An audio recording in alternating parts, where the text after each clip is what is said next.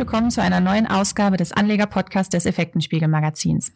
In mittlerweile fast regelmäßigen Abständen sprechen wir hier an dieser Stelle auch im Podcast über die aktuelle Entwicklung der Börsen. Und auch heute schauen wir nochmal, wie sich die Börsen bzw. die Leitindizes so in den letzten Tagen entwickelt haben. Und auch vielleicht, wo der Trend hingeht. Und hierzu spreche ich erneut mit Herrn Betzel von der Vermögensverwaltung DBS Hünnecke. Hallo, hallo Herr Frau Betzel. Grüß Sie, hallo. Jetzt haben wir ja mittlerweile doch relativ konstant, dass sich der DAX an der 13.000 Punkte Marke bewegt. Haben wir es dann damit jetzt so geschafft? Entwickelt er sich jetzt stabil weiter oder müssen wir doch noch mit extremen Ausschlägen rechnen? Also eine interessante Frage, vollkommen berechtigt. Ähm, extreme Ausschläge ist natürlich immer wieder die Frage, was verstehe ich darunter? Also wenn Sie jetzt damit meinen, ob wir jetzt äh, vielleicht in den nächsten Wochen und Tagen keine 500 Punkte nach unten mehr machen können, dann würde ich sagen, da müssen wir noch damit rechnen, weil solche, wenn das extrem ist, damit werden wir jederzeit rechnen müssen. Ähm, wenn man davon ausgeht, dass extreme Ausschläge vielleicht sowas sind wie im Frühjahr oder im äh, Februar, März, wo wir die Corona-Einschläge hatten, wenn das äh, für jemanden extrem ist, dann würde ich sagen, das sehen wir nicht mehr. Aber wie gesagt, äh, gewisse Seitwärtsbewegungen mit Ausschlägen von 800 Punkten oben, unten, das heißt so zwischen, mal grob gesagt, zwischen 13.000 und 12.000 Punkten ist im Moment durchaus noch alles möglich. Und wenn es jetzt Worst Case nochmal zu einem Lockdown kommen würde? Schwierig zu sagen, was dann passiert. Ähm, es hat sich ja nun mal seit dem äh, Frühjahr einiges geändert. Damals war es der sogenannte schwarze Schwan. Keiner hat damit gerechnet. Wir wurden alle auf dem falschen Fuß erwischt. Jetzt sind wir mit so einer Thematik ja durchaus etwas vertrauter. Äh, schön ist es nicht, aber wir haben damit gelernt, ein Stück weit äh, zu leben und äh, es ist auf der Agenda. Die Börsen haben es im Fokus. Ähm, wir haben gesehen, was passiert, wenn ein Lockdown kommt. Die Staaten greifen ins Portemonnaie und äh, legen Konjunkturprogramme auf. Die Notenbanken machen die Schleusen weiter auf, senken die Zinsen sogar noch weiter nach unten oder sagen, wir halten sie über Jahre niedrig. Ähm, und das beruhigt die Börsen. Insofern könnte ich mir durchaus vorstellen, dass es, wenn es nochmal zu einem Lockdown kommen sollte, die Börsen gar nicht mehr so extrem darauf reagieren. Hm, jetzt sagen wir mal, es kommt nicht zu einem Lockdown. Bekommen wir noch eine Jahresendrallye? Ähm, ja, also davon gehen wir aus. Weil jetzt mal weg von dem äh, Blick auf das aktuelle Geschehen sind wir zum Beispiel äh, bei WBS Hünike auch äh, sehr, sehr, sehr gerne damit beschäftigt, mal zu analysieren, wie so statistische Entwicklungen waren. Auch so diese sogenannten Saisonalitäten. Das heißt, man kann durchaus feststellen, DAX-Historie über 30 Jahre. Wie hat sich der DAX und da gibt es sehr interessanten äh, Wiederholungseffekt in gewissen Phasen des Jahres entwickelt. Und da war es eben so, dass ähm, der DAX also in 75 Prozent äh, der Fälle über 30 Jahre im letzten Quartal positiv abgeschnitten hat. Und das ist erstmal die Basis, von der wir ausgehen.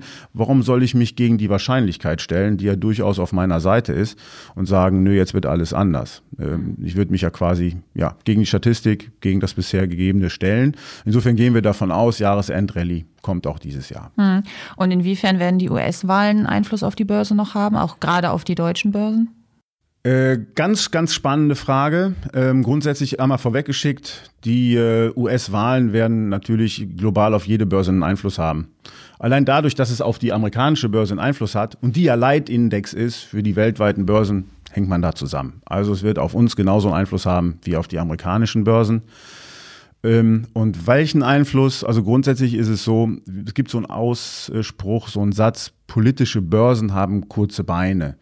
Damit ist gemeint, dass gerade bei so äh, Ereignissen wie einer Präsidentenwahl in den USA drumherum, ein paar Wochen vorher, nachher gewisse Kursausschläge passieren, das aber nachher relativ schnell auch wieder abebbt. Dann konzentriert sich die Börse eigentlich wieder auf die wesentlichen Themen. Was passiert mit der Wirtschaft? Wie geht es der Konjunktur?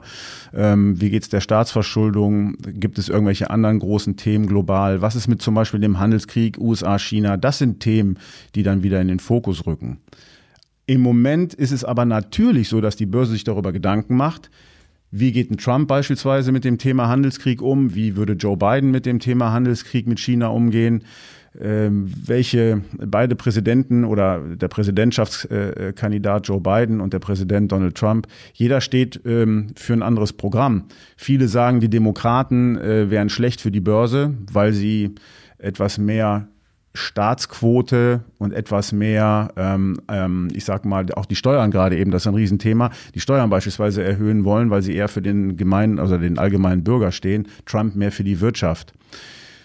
Auch das ist aber mittlerweile ein Thema, wo man in Amerika auch etwas differenzierter drauf guckt, ähm, weil die ähm, Amerikaner sagen, dass die Demokraten eventuell die Steuern erhöhen würden, aber trotzdem auch bereit sind, viel größeres Konjunkturprogramm zu schnüren, als die Republikaner das tun würden. Insofern gleicht es sich aus. Ich glaube, dass da an der Stelle wirklich deswegen, es sind politische Börsen haben kurze Beine, es wird keinen großen Effekt haben. Was vor dieser Wahl bis zum 3. November für Unruhe sorgen wird, meiner Meinung nach, ist der Präsident selbst. Hm, inwiefern? Ja, wir können es ja, wir kennen es ja aus den letzten Jahren. Also er sagt heute dies und morgen das und äh, man kann sich nicht darauf verlassen. Er ist immer für eine Überraschung gut. Und was eben auch seit einigen äh, zwei, drei Wochen jetzt ungefähr wieder stärker diskutiert wird, wird er eine eventuelle Wahlniederlage anerkennen. Und ähm, das sind Unsicherheiten, die die Börse nicht mag. Mhm. Und interessanterweise vielleicht zum Schluss ein kleines Bonbon. Die amerikanische Verfassung hat äh, für so einen Fall dass ein Präsident seine Niederlage nicht anerkennt und akzeptiert, äh, keine Lösung. Also das heißt, man würde da eigentlich stehen und wüsste nicht, wie man dann mit dieser Situation umgehen würde. Das ist aktuell der, der Sachverhalt.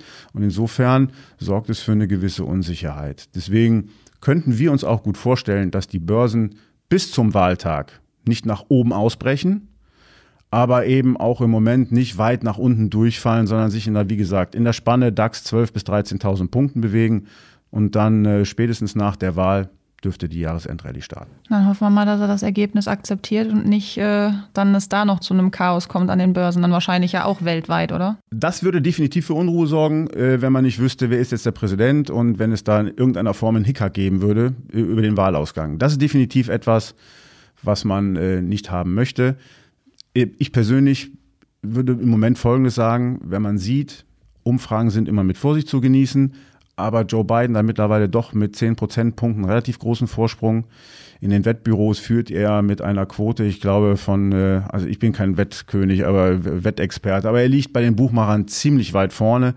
Äh, ich glaube historisch so hoch wie noch kein Präsident vor ihm, vor allem äh, Kontrahenten.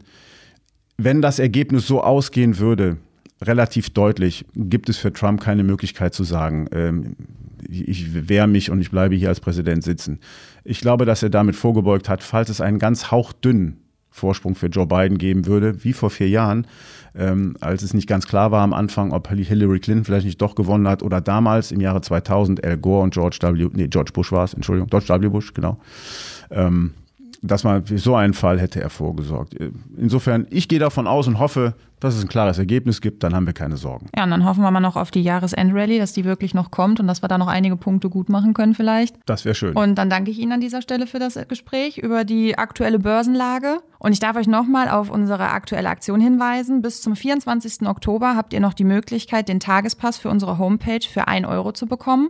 Und da halten wir euch natürlich wie immer über das Börsengeschehen auf dem Laufenden und hoffen, ihr schaut vorbei und abonniert unseren Kanal. Und ähm, bei Ihnen, Herrn Betze, bedanke ich mich. Ich bedanke mich auch. Vielen Dank, Frau Krüger. Und ich hoffe, ihr seid auch das nächste Mal wieder dabei und bleibt gesund.